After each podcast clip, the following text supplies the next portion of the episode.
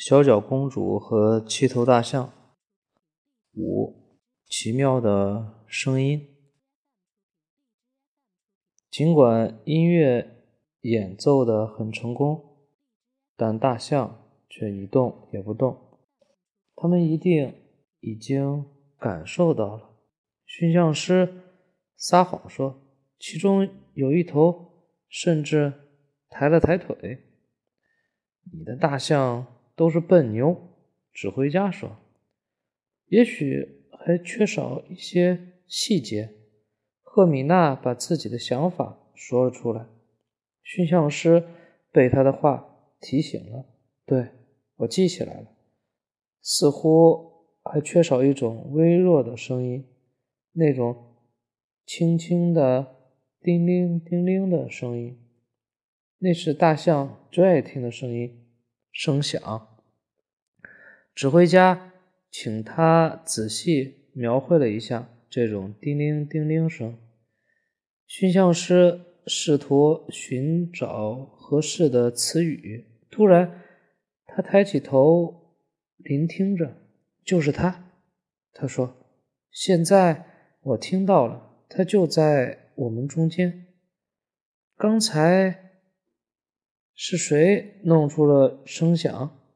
请立即重复一遍。”指挥家发出了命令：“是谁发出了这个响声？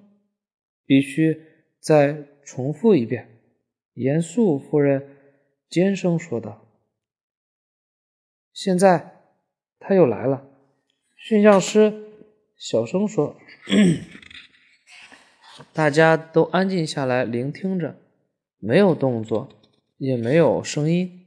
现在我们大家都来跳一跳。”指挥家提议说：“我先来。”著名的胡格峰费茨在大山中蹦了起来，这真是难得一见的景象。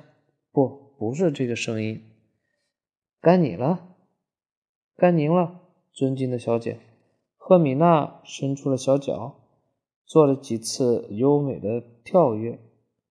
指挥家惊异地望着她那美丽的小脚。